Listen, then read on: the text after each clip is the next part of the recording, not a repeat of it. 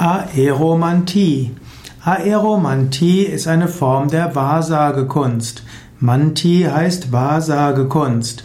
Und man kann alles Mögliche vor Manti stecken, eben auch Aeromantie.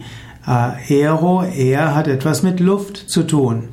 Und so ist Aeromantie das Wahrsagen durch die Luft.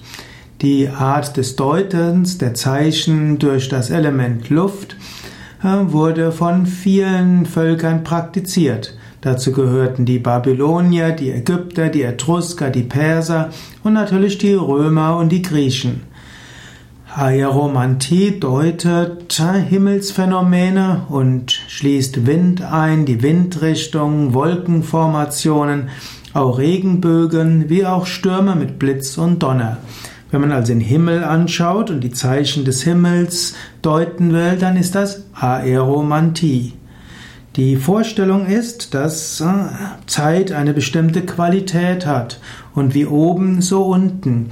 Diese Zeitqualität manifestiert sich in allem Möglichen und man kann alle, an allen möglichen Dingen die Zeitqualität erkennen.